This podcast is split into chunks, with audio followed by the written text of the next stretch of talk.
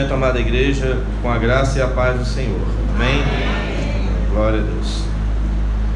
Estamos aqui para compartilhar a palavra de Deus. Eu peço aos irmãos que abram as suas Bíblias na carta de Paulo a Filemon.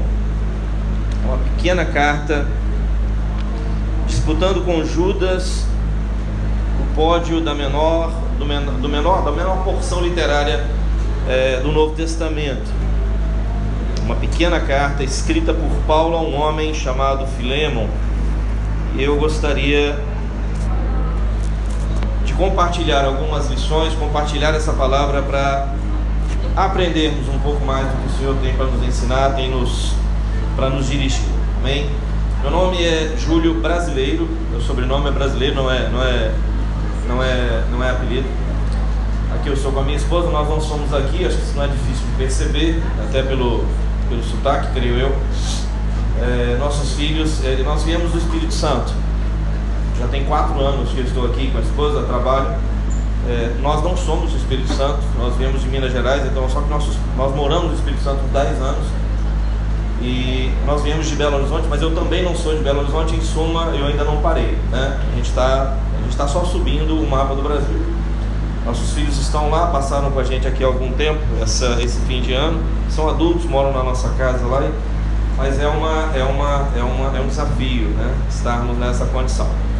Trabalho com. É, trabalho na área de engenharia, trabalho no porto, né, no terminal portuário, e ensino teologia desde a década de 90, 96, 98, foi quando eu me formei. Né, tenho tido, recebido de Deus a graça para trabalhar com ensino teológico, com preparação de obreiros. Né? Isso nos leva a conhecer alguns irmãos, algumas figuras importantes, algumas figuras. Figuras seria uma maneira interessante, né? Eu conheci Daniel e tantos outros. O Fábio, né? Diácono, né? o Fábio está aqui com os irmãos, ele, ele, ele está lá à frente da secretaria é, no CETEBAN. E Deus tem dado graça, amém? Deus tem dado graça, Deus tem, tem sustentado ele sabe é, quão insistente ele tem sido na minha vida e não me deixar para trás, porque merecer, eu tenho certeza que eu não mereço. E eu espero que os irmãos tenham essa ciência de que se hoje você está na presença de Deus é porque Ele o quis, e porque Ele insiste, e porque Ele nos ama. Amém? Amém? Glória a Deus. Abra suas Bíblias, por favor. Vamos direto à carta de Paulo a Filemon. Filemon ou Filemon? Não, não, eu não saberia dizer qual que é a pronúncia correta. Nós vamos ler do verso 1 ao verso 14. A carta só tem um capítulo. Vamos ler um trecho dessa carta. Gostaria que os irmãos prestassem bastante atenção. Mantenham, por favor, as suas Bíblias abertas. Nós vamos fazer uma exposição, uma, uma apresentação expositiva dessa palavra. Para compreender, para tentar perceber o que Deus tem para falar com esta igreja essa noite por meio desse texto do Novo Testamento. Amém?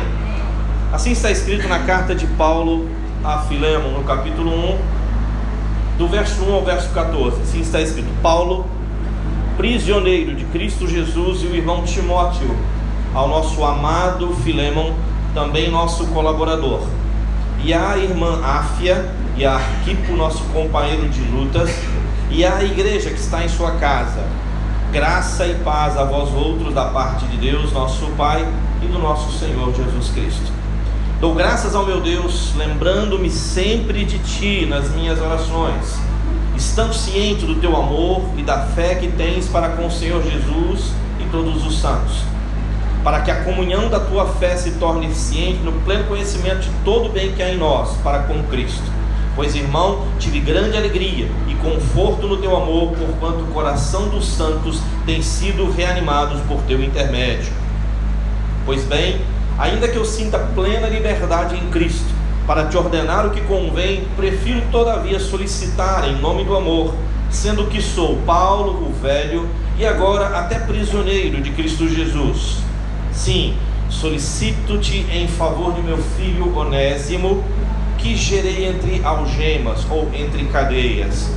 Ele antes te foi inútil, atualmente, porém, é útil a ti e a mim eu te envio de volta em pessoa, quero dizer, o meu próprio coração. Eu queria conservá-lo comigo mesmo, para que em teu lugar me servir nas algemas que carrego por causa do Evangelho. Nada, porém, quis fazer sem o teu conhecimento, para que a tua bondade não venha a ser como que por obrigação, mas de livre vontade.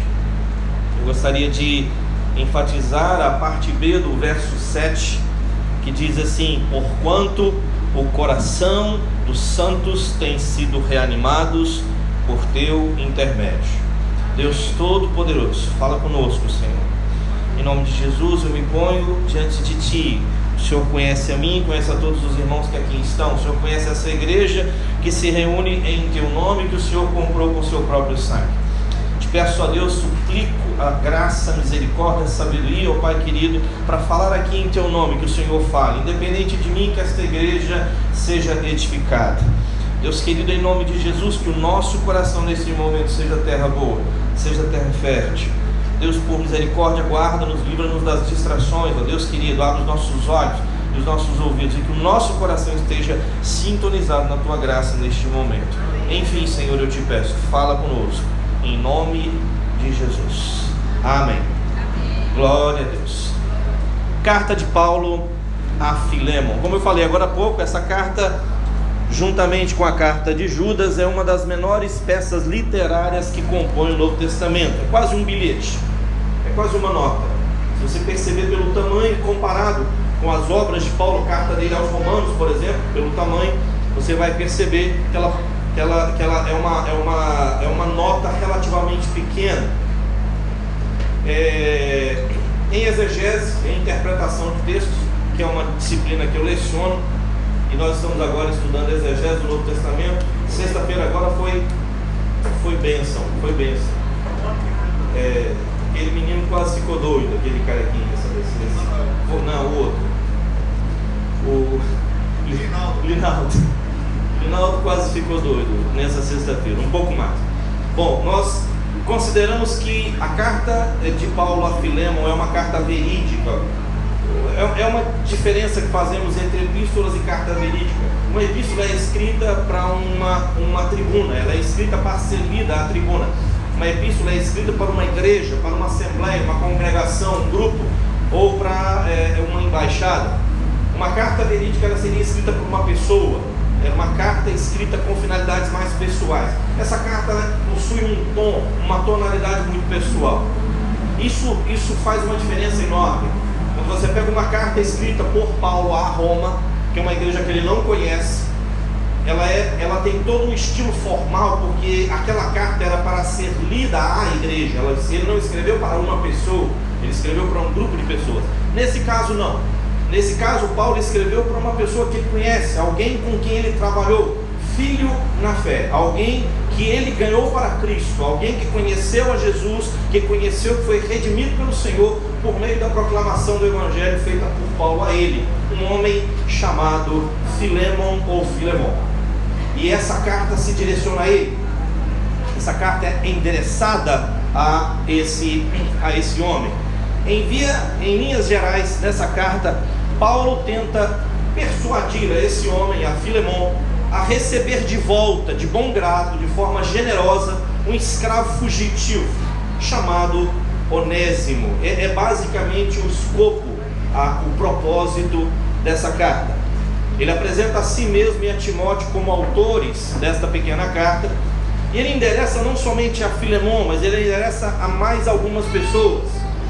Ele endereça a uma pessoa chamada Áfia, que é uma mulher, e a um homem chamado Arquipo, é, a Filemon ele chama de colaborador. Normalmente essa palavra ele utiliza para dizer, para falar de pessoas que o colaboraram com ele na pregação do Evangelho em algum trabalho é, missionário, trabalho apostólico que ele tenha executado no passado. E Arquipo ele chama de companheiro de lutas. Originalmente seria co-soldado, soldado comigo. Interessante, né? A Filemon ele chama de companheiro, soldado ou companheiro de obra, companheiro de trabalho. A Arquipo ele chama companheiro de lutas, um soldado comigo, um co-soldado e um co-trabalhador. Então são pessoas que conhecem, são pessoas que atuaram com ele. Ele não está falando, ele não está se dirigindo a pessoas desconhecidas. Amém? Isso é importante. Quando você conversa com alguém que você conhece, você tem uma determinada tonalidade. Se você se dirige a uma pessoa estranha, você não, não normalmente você não falaria do mesmo jeito. A intimidade ela faz diferença na comunicação, não é verdade? Bom, Paulo é, é, Filemon, ele é proprietário, ele é dono de um escravo chamado Onésimo, e ele é o provável hospedeiro de uma igreja que se reúne na casa dele na cidade de Colossos. Uh, pelo que nós sabemos a respeito da carta, eu, eu, eu, eu, tive a oportunidade de ouvir uma parte de uma palestra do doutor N.T. Wright a respeito da, é, da carta Filemon e ele falando da, da, da importância, pelo, pelo, pelo, pequeno tamanho da carta e a quantidade de informação que essa carta nos dá acerca de como funcionava a sociedade greco-romana daquela época. Né? É, as igrejas do primeiro século elas se reuniam em casas. Não, não é o que as pessoas insistem em dizer que a célula é uma igreja como no primeiro século. Não é. As igrejas elas não possuíam um, uma, uma, uma instalação separada para si. As igrejas se reuniam nas casas das pessoas que possuíam casas maiores. Tá? As igrejas elas se reuniam assim. E Paulo fala que essa carta ela está direcionada a Filemon, a Áfia, a Arquipo, e no final ele dizia à igreja que se reúne em tua casa.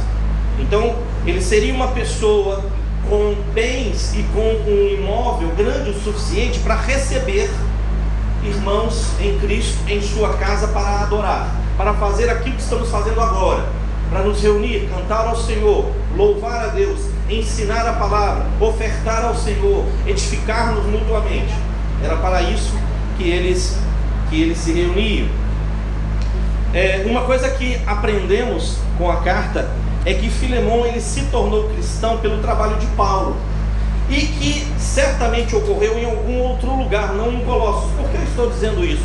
Porque Colossos é uma igreja que Paulo também não foi.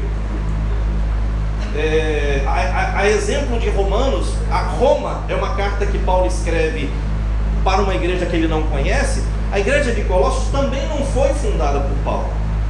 Ela é uma igreja que foi iniciada por pessoas que Paulo ganhou fora dali, que Paulo ganhou para Cristo fora de Colossos, provavelmente na cidade de Éfeso. Ambas as cidades ficam na antiga Ásia Menor, hoje atual Turquia. E a distância entre Colossos e Efésios é aproximadamente 160 quilômetros. Não é uma distância tão grande. Sim, é lógico que não tinha veículo automotor na época mas 160 quilômetros era uma, era uma distância relativamente razoável para se atravessar. E são cidades importantes. Então, muito provavelmente, muito provavelmente, Filemon conheceu a palavra, conheceu a Cristo por meio de Paulo em Éfeso. Muito provavelmente. Porque o ministério de Paulo em Éfeso ele foi prolongado. E ainda tem mais um detalhe: Paulo foi preso em Éfeso ficou preso em Éfeso. E nós não sabemos exatamente quanto tempo Paulo ficou preso em Éfeso. Então, o ministério de Paulo em Éfeso ele foi bastante produtivo. Teve muitas pessoas que foram encontradas e, e conheceram a Cristo é, por meio de Paulo na cidade de Éfeso. E esse seria o caso de é, Filemon. É bem provável que Afia pelo modelo da carta, pela forma da carta, essa carta foi escrita no modelo greco-romano, que ela seja a esposa de Filemão. Por que, que estamos dizendo isso? Porque a carta também é endereçada a ela. E porque no mundo antigo, naquele lugar, naquela época, normalmente a responsabilidade pela, pela, pelo gerenciamento dos escravos da casa era da esposa. Normalmente quem fazia isso era a mulher. A mulher era a senhora dos escravos da casa. Estamos falando de uma fazenda, estamos falando de uma propriedade relativamente grande. E ele também se refere a Arquipo. Alguns autores acreditam que Arquipo fosse filho de Filemão, ou no mínimo alguém relevante na igreja, porque Arquipo é citado na carta aos Colossenses como sendo um dos líderes preeminentes daquela igreja. Podemos ver aí que Paulo está se direcionando ao dono do escravo e à sua esposa, e pelo menos a um líder da igreja, porque o que Paulo queria era algo, no mínimo, inusitado. O que Paulo iria pedir a ele, o que Paulo iria solicitar àquele homem, era algo que não se fazia, era algo que não se esperava de uma situação é, semelhante a essa. É, podemos entender que ali no verso 4, se vocês olharem para a sua Bíblia, ele diz assim: Dou graças ao meu Deus, lembrando-me sempre de ti nas minhas orações. Ele falando a Filemão. Estando ciente do teu amor e da fé que tens para com o Senhor Jesus e todos os santos. Filemão fazia parte das orações constantes do apóstolo, pelo amor e fé que ele apresentava para com o Senhor Jesus e para com todos os santos. Ou seja, era alguém que fazia a diferença naquela comunidade. Era alguém que abençoava a vida da igreja. Ele não somente tinha um amor profundo, uma fé profunda em Jesus Cristo, como também demonstrava um amor profundo pelos irmãos em Cristo que compunham aquela igreja. E referindo-se a todos os santos, ele fala realmente de um bom relacionamento cristão da parte de Filemão com todos os irmãos que compunham aquela comunidade. Agora, a pergunta que fica no ar, e que eu gostaria que nós pensássemos aqui, isso é uma exposição, nós estamos aqui fazendo uma pregação expositiva. Eu quero fazer uma pergunta, é lógico que eu não espero resposta, a não ser do meu aluno que está aqui do lado, que está fugindo de mim. Até que ponto este bom relacionamento com os santos faria diferença para a recepção generosa de um escravo fugitivo? Até que ponto? É, você pode ficar meio chocado por pensar, mas ele era cristão, ele não devia nem ter escravo, irmãos. O, o, o, mundo da época ele era baseado na força de obra, na mão de obra escrava. E a mão de obra escrava do mundo antigo, estou falando de dois mil anos atrás, não é igual à, à escravidão colonial que aconteceu aqui no, no, no, no Novo Mundo, onde arrancavam pessoas negras da África e de outros lugares e traziam para aqui e tratavam essas pessoas como animais. A escravidão do mundo greco-romano era completamente diferente. Essas pessoas, elas não eram, não tinham se tornado escravas porque eram negras. Elas não tinham se tornado escravas porque eram pobres. Elas tinham se tornado escravas, um dos motivos seria, por exemplo, por causa da guerra. Elas poderiam, a cidade poderia ter sido tomada por um outro, por um outro poder. Às vezes um nobre ou um, um soldado, em alguns anos, ele poderia vir a se tornar um escravo. A cidade de Corinto, mais de 90% da cidade, da, da, população da cidade era composta de escravos. E esses escravos, às vezes, eles eram, na maior parte das vezes, eles eram assalariados. E as pessoas que desenvolviam as atividades que os donos dos escravos não queriam fazer, por exemplo, eles eram professores, eles eram médicos, eles eram tutores, eles eram filósofos, eles eram cientistas, eles eram estudiosos, esses eram escravos. Também tinha o pessoal da, do labor, haviam as pessoas é, do trabalho pesado. Lembrem-se, por exemplo, como José foi escravo no Egito. José foi escravo no Egito quando percebeu que ele tinha um talento, ele foi uma espécie de contador. Ele administrava as fazendas do seu, do seu proprietário. Assim funcionava a escravidão ali. Então a gente não pode pensar na escravidão daquele tempo como sendo essa escravidão que a gente teve conhecimento, essa escravidão colonial. Mas mesmo assim, as normas, as regras, a legislação que imperava, que pesava sobre os escravos naquela época, ela era bastante rígida. Uma pessoa livre, ela poderia se vender como escrava por um tempo determinado, para que ela pudesse saldar dívidas ou para que ela pudesse estar sob a proteção de um dono.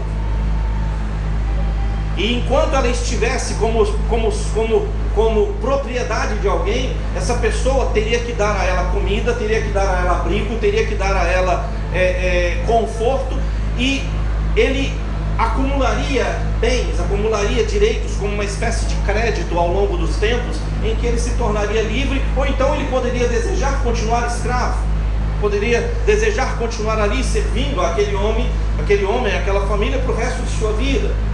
Às vezes acontecia isso. Nós não sabemos exatamente o que tinha acontecido com esse rapaz, com essa pessoa. Nós nem sabemos se Onésimo era uma pessoa jovem, provavelmente era, até porque os escravos não viviam. Mas eu sei que ele fugiu. Muitas pessoas acreditam, como Paulo, ele começa a sua carta dizendo que ele era um prisioneiro de Cristo, ele estava preso. Então, Filemão é uma das cartas chamadas cartas de prisão. É um engano achar que todas as cartas de prisão Paulo está no mesmo lugar. E há dúvida se por acaso Paulo estava preso em Éfeso, ou se ele estava preso em Cesareia, ou se ele estava preso em Roma. Há a possibilidade desses três lugares. Há muita defesa em relação à, à carta de Filemão, que Paulo estaria preso em Éfeso devido à distância, por ser uma cidade mais próxima da cidade de Colossos. Seria muito difícil um escravo fugitivo conseguir atravessar toda a Ásia Menor e atravessar toda a Europa e chegar na Itália. Seria muito difícil acontecer isso vivo. Seria muito complicado. E ele ir para Cesareia, é, a Palestina da época não tinha exatamente uma boa fama. As terras de Israel, elas eram tidas como terras de muitas rebeliões, terras de muitos problemas não era um lugar que alguém iria procurar para se esconder. Por causa disso, normalmente eles acham que Paulo estava preso em Éfeso durante a quando na época em que Onésimo chegou àquele lugar. Paulo ora.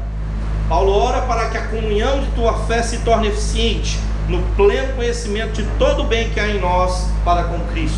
Paulo ora para que ele diz isso, ele diz e, e cremos que Paulo não estaria mentindo, ele diz para Filema, o seu amigo, Filemo, o homem que ele chama de colaborador, co-trabalhador comigo, Arquipo, a quem ele chama de co-soldado comigo, ele diz que eu oro incessantemente, eu sempre lembro de vocês em minhas orações. Eu sempre lembro por causa do teu amor e a tua fé em Jesus Cristo e para com todos os santos. Esse homem então significa que Paulo tinha na mais alta na mais alta conta. Mas ele pede para que a sua fé seja produtiva, que ela dê frutos, que ela seja prática, que não seja só de palavras, mas principalmente de obras. Pois, irmão, tive grande alegria e conforto no teu amor, porquanto o coração dos santos tem sido reanimado por teu intermédio. Olha que currículo interessante. Olha que currículo interessante. Paulo está falando de um homem que ele ora por ele porque reconhece a sua fé e o seu amor em Jesus e a todos os santos. E diz que a fé e o coração de todos os santos tem sido reanimado por ele. Ele é alguém rico, ele é alguém de posses, ele possui escravos. Para ter escravos tem que ter dinheiro, porque ele teria que ter posses, ele teria que ter propriedades. Ele recebia uma igreja em sua própria casa, então ele teria que ter imóvel, ele teria que ter espaço suficiente para isso. E estamos falando de pessoas às vezes muito pobres, pessoas que chegariam ali que precisariam de muito apoio e essa igreja ela seria um centro não somente é, de compartilhamento do evangelho, mas principalmente de socorro, de socorro aos necessitados, de socorro às pessoas que chegavam de longe para conhecer a Cristo por meio daquelas pessoas. Essa é talvez a forma de se apresentar o homem a quem a carta é endereçada. O coração dos santos tem sido reanimado por intermédio da fé da vida e do trabalho de Filemão. Os santos, como nós falamos, não são, eles são aqueles que foram separados por Deus como seu povo eleito.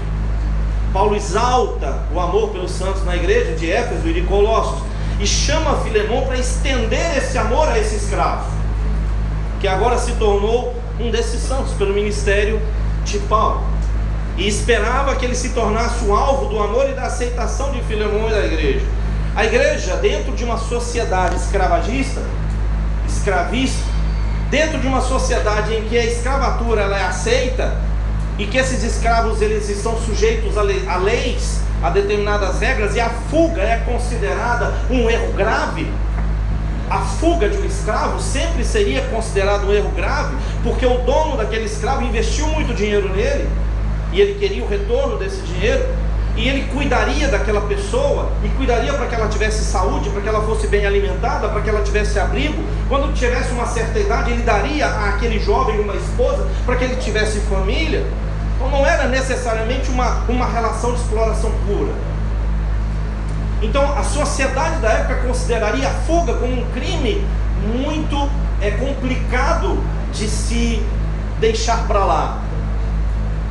Na verdade, do ponto de vista legal, do ponto de vista romano, do ponto de vista romano, um escravo fugitivo, se ele fosse capturado, ele estaria nas mãos do dono e a lei não, não interviria, o Estado não interviria. O dono, o proprietário, faria o que bem entendesse, ele poderia torturá-lo, ele poderia colocá-lo em prisões para o resto de sua vida, É lógico que ele tomaria prejuízo com isso.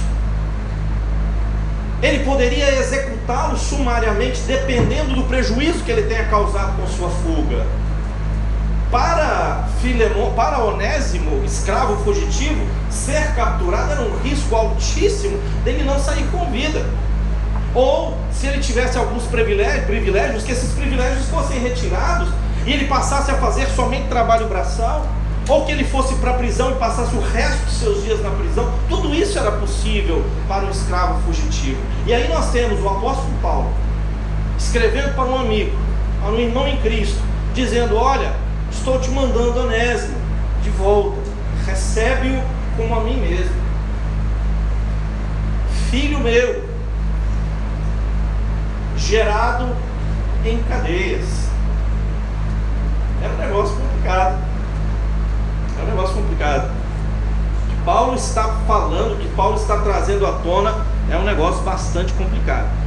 Paulo aponta a Onésimo como seu filho gerado na fé, enquanto ele estava em prisão, e podia servir a Paulo em suas necessidades e seu ministério.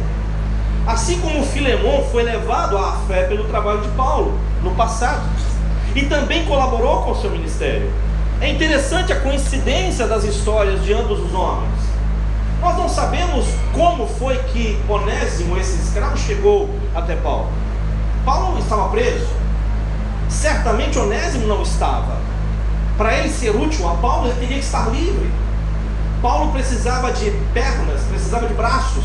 Paulo precisava de pessoas que o servissem lá fora que pudessem suprir as suas necessidades básicas, que pudessem ajudá-lo no cumprimento do seu ministério enquanto preso, enquanto estava em cadeia. Nós não sabemos, a Bíblia ela mantém isso em oculto. Nós vamos ter que perguntar isso na eternidade. Como é que foi, meu moço? Como é que você, como é que você achou Paulo lá em Efésios ou em Éfeso? Como é que foi que você encontrou Paulo? A gente não sabe. A gente não sabe. Mas é interessante imaginar que ele encontrou a mesma pessoa que havia ganhado o seu patrão para Cristo, a 160 quilômetros de distância. Numa época que não tinha carro, é uma distância razoável. Esse homem simplesmente chegou na mesma pessoa que levou o seu dono à conversão. E essa pessoa o levou a Cristo também em dois momentos distintos. Será que Onésimo já tinha ouvido o Evangelho enquanto estava lá? Certamente ouviu. Ele morava na casa, ele era um escravo da casa. O que levou esse homem a chegar a Paulo? Nós não sabemos. Graças a Deus que nós não sabemos e nós não vamos especular sobre isso. Mas o futuro de Onésimo, pensando de um ponto de vista da carta, parece bastante promissor. Mas é muito importante lembrar como funcionava a instituição da escravatura no mundo greco-romano, como eu falei agora há pouco, como eu expliquei agora há pouco. Né? Existiam funções normalmente eh, desempenhadas por escravos, né? mas a gente não sabe exatamente quais eram as funções que eles tinham. E nem tudo era benefício na vida de um escravo como esse, porque a lei romana previa direitos de vida ou morte por parte dos proprietários. Neste caso, Onésimo poderia estar em uma situação bastante, bastante complicada. É... Para Paulo, ainda tinha um outro detalhe, só para a gente compreender um pouco mais o, o, o contexto da carta. Paulo é um cidadão romano, nós sabemos disso.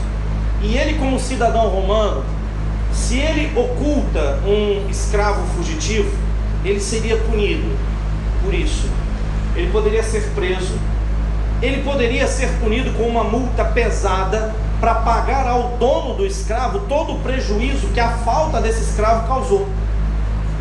Então, reter um escravo de outro, reter um escravo fugitivo de outro, representava para Paulo um problema grave.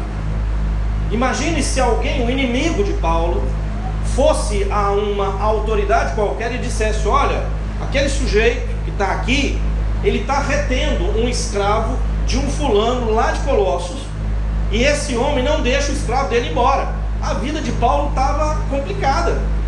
Ele poderia nem sair da prisão onde ele estava ali em Éfeso, porque seria um crime contra a lei romana. Paulo estava preso por causa do evangelho, não é porque ele tinha cometido um crime. Ele não cometeu. Paulo não havia cometido nenhum crime até aquele momento. Ser acusado de reter um escravo de outra pessoa levaria Paulo a ser acusado de um crime grave. Então Paulo não poderia reter aquele rapaz, aquela pessoa, também por esse motivo. Ele não fala disso na carta, mas é um fato. Ele até fala que ele poderia reter é, considerando que Onésimo estaria repondo a falta que Filemon fazia para ele, porque eles trabalharam juntos no passado, mas ele não queria fazer isso de forma involuntária, ele não gostaria de fazer isso, mas queria que fosse de boa vontade ou de livre vontade. Então, é, Paulo, tendo em vista toda essa situação, ele envia, ele envia é, é, Onésimo com Tíquico, que é uma outra pessoa, provavelmente carregando a carta aos Colossenses e levando a carta diretamente, essa outra carta a Filemon, para falar sobre a fuga desse rapaz.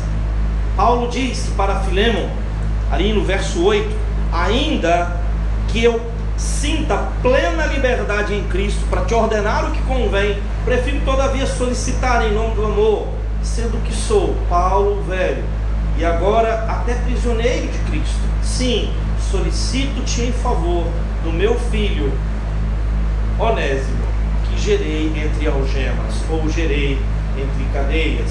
Eu sentiria na liberdade de pedir em favor de Onésimo, na verdade de ordenar, porque Filemão devia sua vida a Paulo, entre aspas. Isso demonstra o tipo de intimidade que esses homens desenvolveram.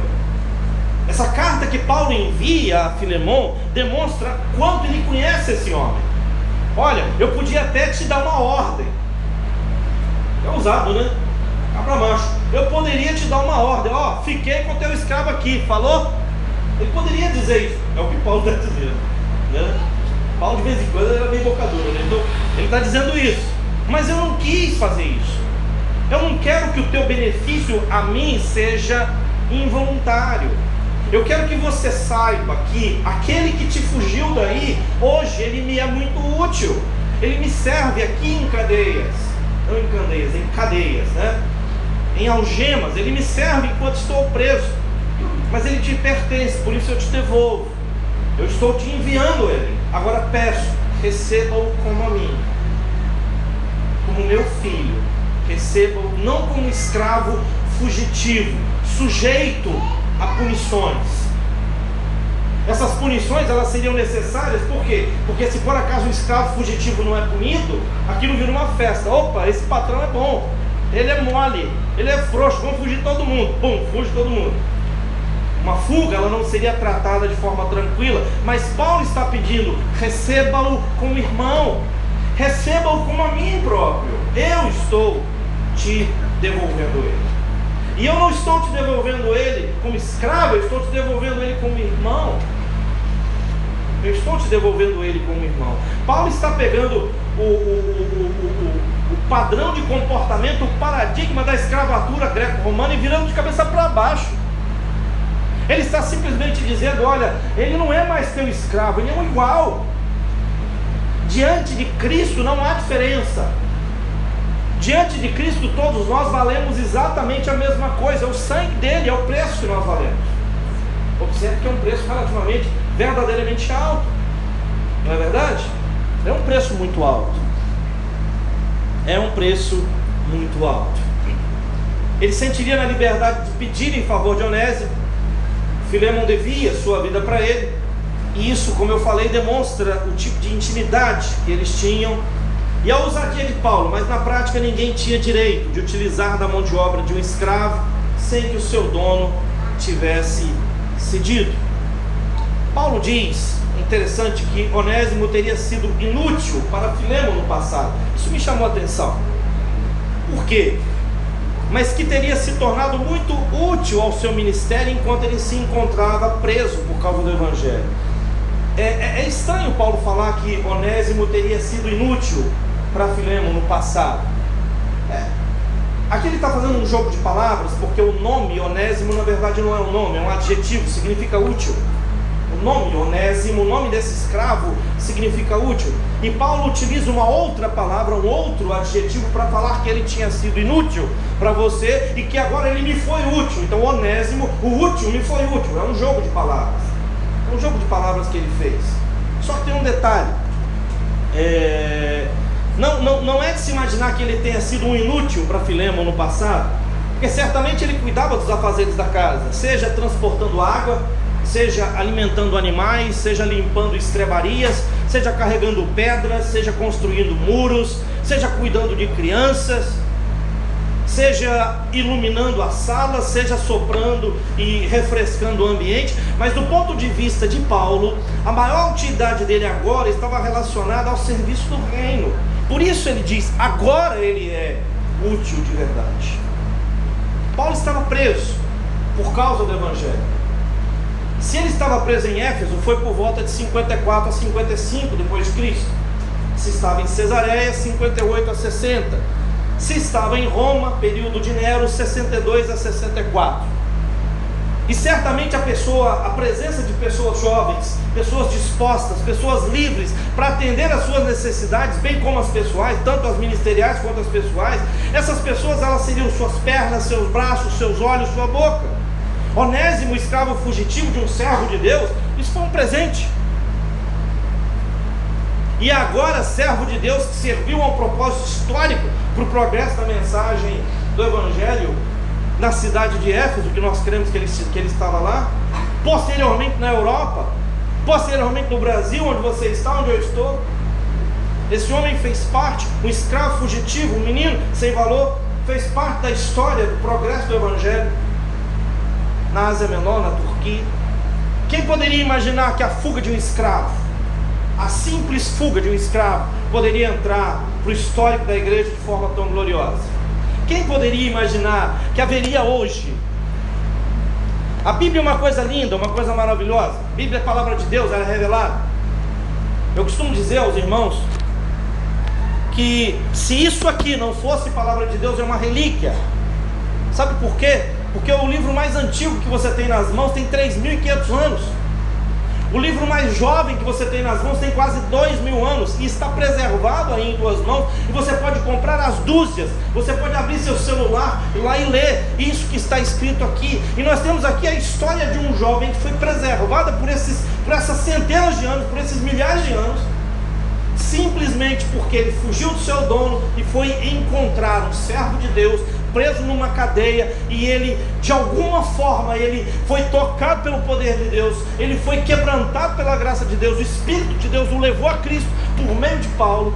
Ele se rendeu ao Senhor, ele foi renovado, ele foi regenerado e se tornou um filho de Deus. Lá naquele lugar, na cadeia.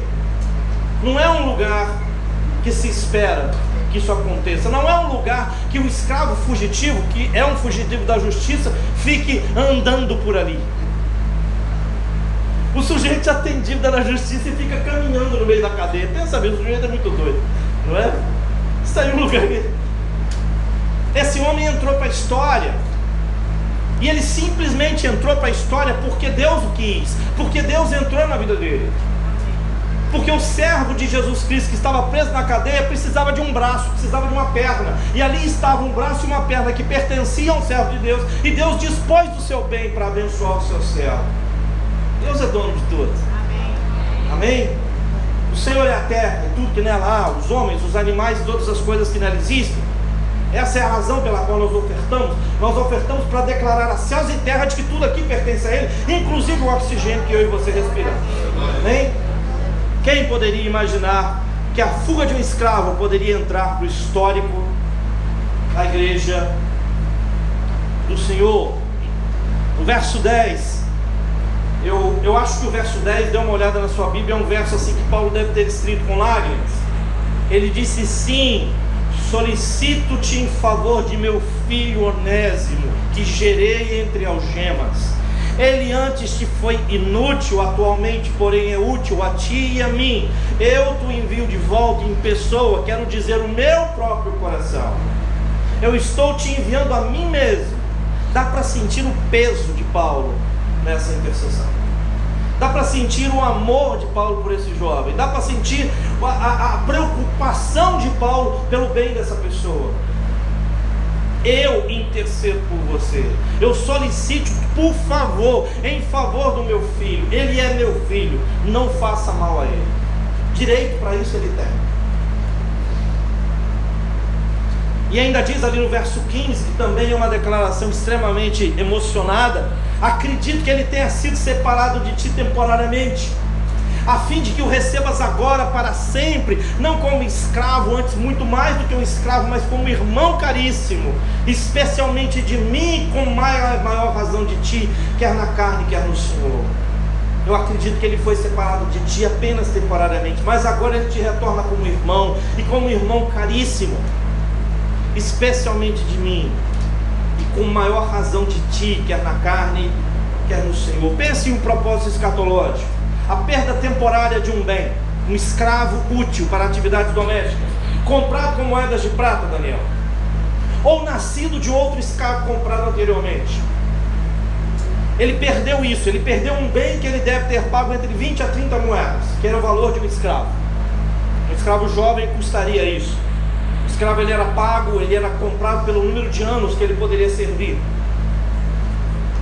Mas agora, agora, filho de Deus, comprado por um preço imprecificável, por um preço de sangue, o sangue do filho de Deus, Cordeiro de Deus que tira todo o pecado do mundo e que se faz manifesto na vida de um escravo fugitivo chamado Onésimo, aquele que é útil. Ele foi comprado por Filemon por 20 ou 30 moedas de prata, ou seus pais ou avós foram comprados. Um escravo nascido em casa, ele era dele. Mas agora ele foi comprado por outro, um outro dono, um outro proprietário, por um preço muito mais elevado o sangue de Jesus Cristo. Não foi por coisas corruptíveis, assim diz Pedro, que a nossa vida foi comprada. Não foi por coisas corruptíveis. E aí não está falando, ele fala de ouro e prata. Ouro e prata no mundo antigo são os dois metais preciosos que representam a riqueza. E Pedro simplesmente diz: essas coisas são corruptíveis. Não foi com essa com esse lixo, não foi com essa escória, ouro e prata que ele foi comprado. Ele foi comprado com o sangue do precioso filho, precioso Cordeiro de Deus. O poder do evangelho ele altera profundamente os paradigmas de instituição milenar como a escravidão. Naquele momento ela não está quebrando a escravidão. É o que eu digo. Se rompesse a escravidão por completo, tendo em vista que a sociedade toda se baseava nisso, traria falência e o caos. Mas naquele momento, a palavra de Deus, o Evangelho, o poder do Evangelho, o poder de Deus para a salvação de todo aquele que crê, está transformando a sociedade, está mudando a forma como as relações se desenvolvem. Pedro fala, Paulo fala aqui em sua carta aos Efésios, em sua carta aos Filipenses, ele desenvolve o tema de que os servos devem servir aos seus senhores como ao Senhor. Os servos devem servir aos seus senhores terrenos como o Senhor Jesus Cristo. E que os senhores deveriam tratar os seus servos com brandura, porque eles também têm o Senhor no céu. Isso muda completamente o relacionamento. Cuidado com o que você está fazendo. Esse menino não é teu. Cuidado com a mão que vocês têm contra ele. Esse menino não é teu. Ele pertence ao Senhor Jesus Cristo. Toma cuidado com o que você está fazendo com ele. Toma cuidado com as palavras que você dirige a ele. Toma cuidado com o mal que você vai fazer com essa criança, ou com esse jovem, ou com esse velho, porque ele não é teu. Isso se chama teocracia. Isso é dizer Deus reina. O Senhor reina. Lembra qual foi a primeira coisa que Jesus falou quando ele começa seu ministério? Ele diz assim: arrependei-vos. Segundo, porque o reino de Deus vos é chegado. Arrependei-vos, porque o reino de Deus está aqui. Cuidado, esse menino não é teu. Onésimo não te pertence. Cuidado, filho amor. Trate-o como irmão, irmão caríssimo. Em meu nome, eu estou enviando, ele é meu filho toma cuidado dele. Porque você o perdeu temporariamente, mas agora você o retoma, e o retoma como irmão caríssimo, para sempre. Porque lá no céu não vai ter essa distinção. Esses estratos sociais eles acabarão. E quando eles acabarem, imagine, você vai estar olhando frente a frente como iguais, por que não agora? Por que não agora? O povo cristão tem que tomar muito cuidado na forma como trata os demais, porque diante de Deus, Ele é o Senhor de todos. Mesmo que tenhamos dificuldades para compreender com clareza os valores e modos das sociedades constituídas no mundo greco-romano de dois mil anos atrás, o que aconteceu com aquelas pessoas, Paulo, Timóteo, Filemon, Áfia, Arquipo, Onésimo, Tíquico, foi o que eles foi que eles foram transportados pela exclusiva graça de Deus do reino das trevas para o reino do filho de Deus. Em Cristo, Deus reconciliou consigo mesmo o mundo e nos fez ministros dessa mesma reconciliação. Isso está em 2 Coríntios, capítulo 5, verso 32. A fuga de um simples escravo trouxe à tona a proclamação do grande amor de Deus, que tem nos constituído seus filhos a fuga de um simples escravo, deu a legítimos filhos de Deus a oportunidade de presenciar a quebra de padrões profundos de comportamento e demonstrar como o Evangelho transforma a sociedade. É preocupante pensar numa sociedade igual a nossa, que diz que tem mais de 40% de pessoas convertidas, de cristãos nominais que vive hoje na mais completa balbúrdia, e vive na mais completa violência, e vive na mais completa falta de respeito aos valores básicos estabelecidos pelo próprio Deus. É muito preocupante. Em Atos capítulo 17, verso 6, no meio de uma confusão louca que Paulo estava em Tessalônica, existe uma frase ali em Atos dizendo assim: Estes que têm transtornado o mundo chegaram também a nós. Como que aqueles homens transtornaram o mundo? Transtornaram assim: transtornaram mudando os paradigmas de relacionamento entre as pessoas transtornaram mostrando que Deus é o Senhor, que Cristo é o Senhor, que Ele é o dono.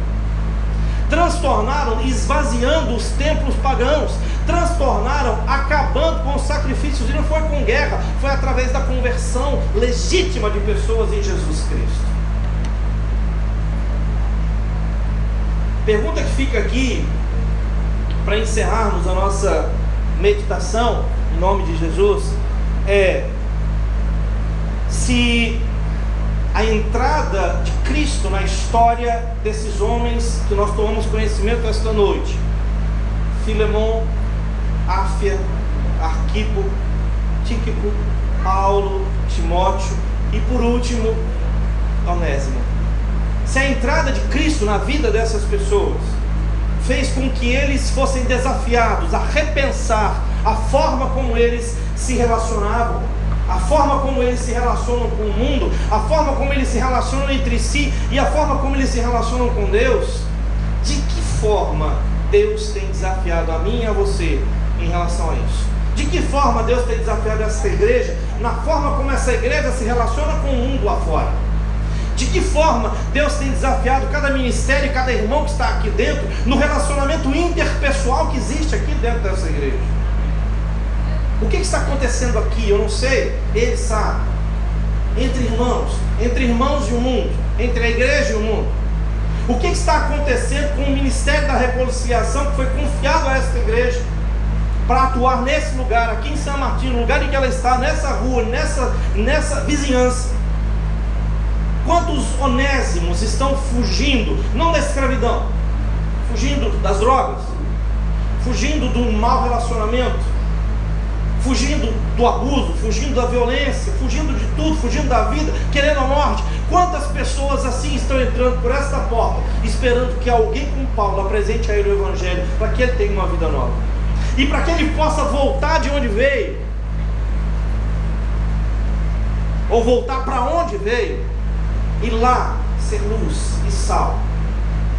Quantas pessoas, quantos onésimos têm entrado na minha e na sua vida? Quantos onésimos tem entrado? Ou acaso você é um nesse momento? Quantos onésimos nós temos aqui hoje? Eu não sei. Nós temos algum aqui? Temos algum onésimo, algum útil? Temos algum escravo fugitivo, alguém que está fugindo de Cristo, fugindo da vida, fugindo da sua própria consciência, fugindo dos seus pecados? Esse sábado agora eu dei uma aula lá, na, lá no CTBAN, uma, uma aula meio de despedida, né? Vai lá, hein?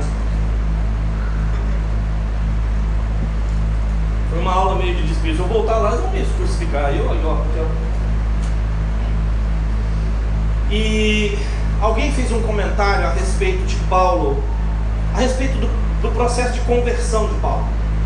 O processo de conversão de Paulo é um processo interessante. E muitos há, há de, de, de, compreender que Paulo, ele até a estrada de Damasco, ele era o cão chupando manga, ele era o capeta encarnado até a estrada de Damasco, e ali um raio que, que o parta caiu do céu, cortou a cabeça dele no meio e ali ele se converteu. Só que tem alguma coisa estranha nisso. Sabe por quê? Porque em um dos relatos que Paulo fez acerca daquele dia, ele disse que Jesus manifesto, Jesus manifestado em visão ali, falou para ele: Porque tu me persegues? E ele disse: Dura coisa te é recalcitrar contra os aguilhões. É uma frase que pode não fazer muito sentido para quem não sabe o que é um carro de boi. Não é verdade? Recalcitrar é da coisa, tá? Vamos, vamos, vamos retraduzir a frase. Jesus está dizendo para Paulo: dura coisa te é escoiciar contra o aguilhão. O que é o aguilhão? Na minha terra, como um bom mineiro, a gente come sílaba, então a gente faz a palavra ficar menorzinha. Né? Popopó, popó, popó, é desse jeito que a gente fala. E a gente não fala aguilhão, a gente fala guião. Come de um lado do outro. O que é um aguilhão? Ou o que é um guião? Guião é aquela vara comprida que o carreiro utiliza, que tem uma, uma, uma, uma, uma ponta de ferro e tem uns gonzos na ponta, de maneira que o carreiro ele vai fincando aqui no pescoço, aquela parte do cupim do boi, à medida que ele quer que o boi respeite e ande na direção em que ele quer. Chega um determinado ponto, o bicho fica tão bem condicionado que basta ele bater do lado, que o barulho do gonzo faz com que ele vá, ele não precisa ficar fincando mais. Então o bicho ficou condicionado. Jesus está dizendo que Paulo é um boi teimoso, porque ele tem escoiciado contra o aguilhão divino. Ou seja, Paulo está errando e errando consciente e insiste em se manter no erro. Ele não estava mais cego diante do seu pecado. Existem muitas pessoas por aí que estão andando assim, escoiciando contra os aguilhões, como Onésimo, fugindo da sua escravidão. E há muitas escravidões por aqui. Nós não temos, apesar de denúncia de escravo, de trabalho escravo, mas eu não diria que isso é a regra, isso é a exceção. Infelizmente ainda existem pessoas explorando crianças por aí. Mas não é disso que eu estou falando. Eu estou falando de escravidão diferente. Eu estou falando de escravos dos vícios, escravos é, da morte, escravos da violência, é, escravos da prostituição, escravos do adultério, escravos da bebida, escravos das drogas, escravos de tudo. E essas pessoas, elas precisam que nós apresentemos a ela a única porta de saída, que é Cristo. Amém? E é preciso que nós compreendamos que o Evangelho de Jesus Cristo, que mudou a vida daquelas pessoas, e nós não sabemos o fim dessa história, e ninguém relatou. Não há uma carta explicando o que, aconteceu, mas nós acreditamos, eu creio, que aquela carta foi recebida com choro, aquela carta foi recebida com respeito, aquela carta foi recebida com temor, porque se Filemon é tudo isso que Paulo falou que ele era, é impossível que ele não tenha dobrado os joelhos quando recebeu essa carta. Se Filemon ele tem toda essa fé, ele tem todo esse amor pelos santos, como Paulo disse que ele tem, era impossível que ele não recebesse a Onésimo como irmão caríssimo. E aí nós podemos afirmar que o Evangelho mudou completamente, completamente o padrão natural, o paradigma da escravidão no tempo romano. E com certeza o Evangelho tem o mesmo poder, porque Cristo é o mesmo, ontem, hoje e será eternamente. Amém? Eu queria pedir os irmãos que se colocassem de pé em nome de Jesus. Agradeço a essa igreja a oportunidade caríssima, a oportunidade valiosíssima de estar aqui compartilhando a palavra com os irmãos. Amém? É sempre uma oportunidade rica, é sempre uma oportunidade valiosa é, podemos servir ao Senhor por meio da exposição de Sua palavra. E se Deus tem levantado pregadores, seminaristas, evangelistas neste lugar, não, não escoiceie contra os aguilhões, não, não resista. Deixe Deus te levar. Ele jamais nos abandona. Eu já dei as costas para Deus mais vezes do que eu podia contar. Ele nunca deu as costas para mim. É por isso que eu estou aqui. Porque Ele não desistiu de mim. Amém? Deus sabe quão sincero estou sendo com estas minhas palavras. Amém? Deus Todo-Poderoso. Muito obrigado, Senhor. Obrigado, Pai querido, pela tua unção. Obrigado por essa oportunidade riquíssima, Pai querido, de aprendermos com a tua palavra, de aprendermos com a história de irmãos amados que o Senhor transformou com o poder do teu Evangelho. Obrigado, Pai querido, por esta igreja que se reúne em Teu nome. Obrigado por nos dar a oportunidade de estarmos aqui compartilhando, ó Pai querido, da presença santa do Teu Espírito em nós.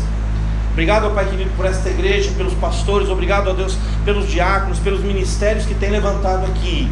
Ó Deus amado, obrigado pela nossa vida, obrigado pela libertação que o Senhor já tem efetuado em nossas vidas. Obrigado, ó Pai querido, porque o Senhor não tem desistido de nós, o Senhor tem estado conosco dia após dia e podemos replicar, podemos responder, ó Pai querido, que as tuas misericórdias elas se renovam a cada manhã e são a razão de não sermos consumidos. Muito obrigado, Pai.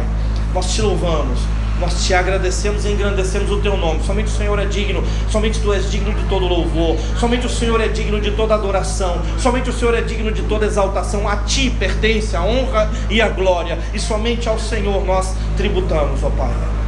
Muito obrigado, Senhor. Em nome de Jesus. Amém. Obrigado, irmãos.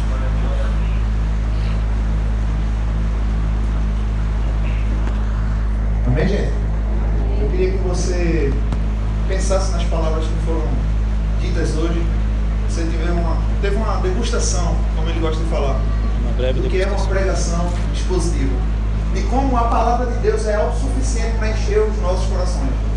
A gente só precisa da palavra do Senhor. A gente só precisa